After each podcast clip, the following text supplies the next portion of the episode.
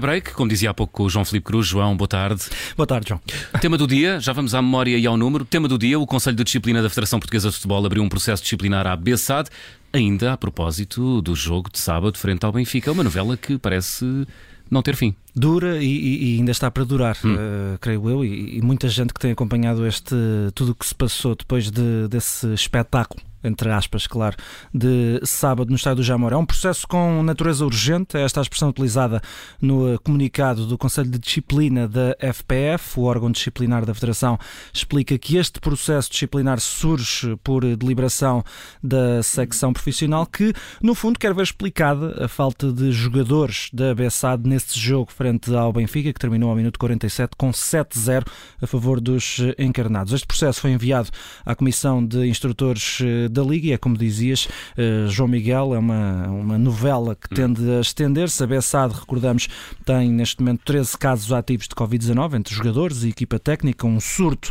que colocou no fundo mais de uma centena de pessoas em isolamento. Foi uma notícia que foi avançada hoje pela CNN Portugal e também, entretanto, já confirmada pela agência São elementos da estrutura da Bessade, jogadores da equipa principal, jogadores da equipa de sub-23, equipas técnicas e até familiares e todos os contactos de risco, no fundo, que estão isolados por eh, decisão das autoridades de saúde. Estes contactos eh, de, riscos voltam de risco voltam a, a fazer testes eh, para a Covid-19 esta quinta-feira e na próxima semana. Os que tiverem resultados negativos podem, obviamente, voltar à vida normal. Estes 13 elementos da BESAD que testaram positivo para a Covid-19 estão infectados com a nova variante Omicron e, entretanto, também esta tarde o Clube Futebol Os Belenenses reagiu. Uhum. Os azuis do Restelo entendem que a conduta da SAD, eh, da B-SAD, causa danos irreparáveis eh, ao clube e, em comunicado, a direção do Belenenses volta a apelar assim para o fim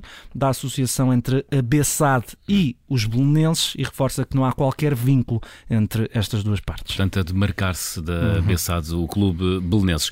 Bom, vamos ao número do dia, 100 milhões. Eh, quando vejo este número no tie-break, começo a pensar sobre quem será o primeiro ou próximo jogador a ser vendido por este valor.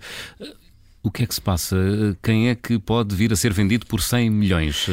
Eu não, eu não, sei se, se hum. é imediato, não sei se será bem assim, uh, tão imediato. Penso que é mais uma previsão e, e, passo a explicar. Há um jovem craque a dar nas vistas, e, e dar nas vistas é, é, é dizer pouco. Uh, digo jovem também porque tem apenas 16 anos. Trata-se de uh, Ronnie uh, Bardgui, fez história este fim de semana ao tornar-se o mais novo de sempre a marcar no campeonato da Dinamarca, a Superliga Dinamarquesa. Uhum. 16 anos, portanto. 16 aninhos, 16 aninhos.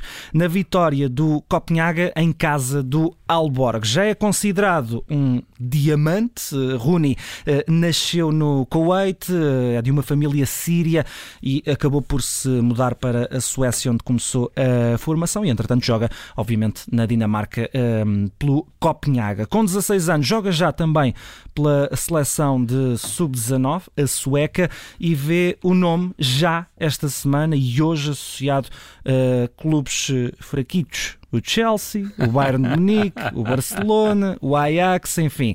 Venha, venham, venham os grandes tubarões, como se costuma dizer. E na Dinamarca fala-se lá está, fala-se nessa potencial hum. transferência de 100 milhões daqui a poucos anos, porque não nos podemos esquecer que se trata de um menor uh, e, e, e, este, e venda de, de passos de jogadores, hum. ainda por cima, quando estamos a falar de menores, é, é um tema bem sensível, portanto nunca será para já. É, é, é uma potencial transferência de 100 milhões, ainda que nem o, nem o Copenhaga nem o Rooney parecem estar propriamente importados com essa mala cheia de dinheiro uhum. que, que, que, vem sido um, ehm, prometido ou, ou, ou perspectivada. O clube assume que tem uma nova estratégia, passa por segurar mais jogadores jovens na equipa principal hum. e o, o, o Rooney tem, tem, diria, tem o discurso estudado. Diz que não pensa no futuro e hum. que só quer ajudar o Copenhaga por enquanto. É, não, a ver, vamos. Não pensa, não, com 16 anos e já uma potencial transferência de 100 milhões. Bom, enfim. E dá, ele até, dá para sonhar. O, o, gol, o, gol, que ele marcou é, muito, é curioso, porque ele começou a ser comparado com o Messi, porque o gol que ele marcou é, é parecidíssimo com o gol do Messi. Ele pega na bola, vai da direita para o meio, ainda fora da área, coloca a bola rasteira junto ao poste. É um gol muito parecido com o gol que marcou o Lionel Messi. É, é tem toque, tem toque, hum. como se costuma dizer. 16 anos. Recapitula só o nome do, deste craque. Rooney Bardgui é decorar. Bom, e terminamos com a memória do dia. Rapidamente, João, recuamos até quando?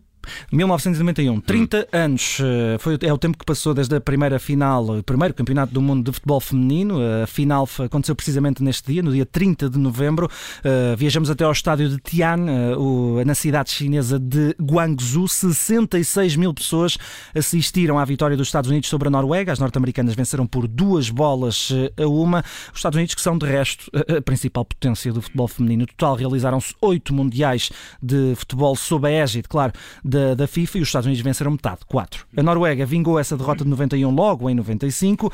Os Estados Unidos recuperaram o título em 99, mas a Alemanha, bicampeã do mundo em 2013 e 2007, e o Japão, campeão em 2011, impuseram uma espécie de crise no futebol feminino norte-americano, algo que também, entretanto, já acabou porque aconteceram mais, mais dois mundiais e as hum. americanas venceram os dois. O próximo será em 23, em 2023. Veremos se os Estados Unidos conseguem uh, conquistar, a ser a primeira seleção a conquistar uh, três títulos consecutivos. E assim fazer história. É o ponto final no tie-break. João, obrigado. Bom feriado. Bom feriado.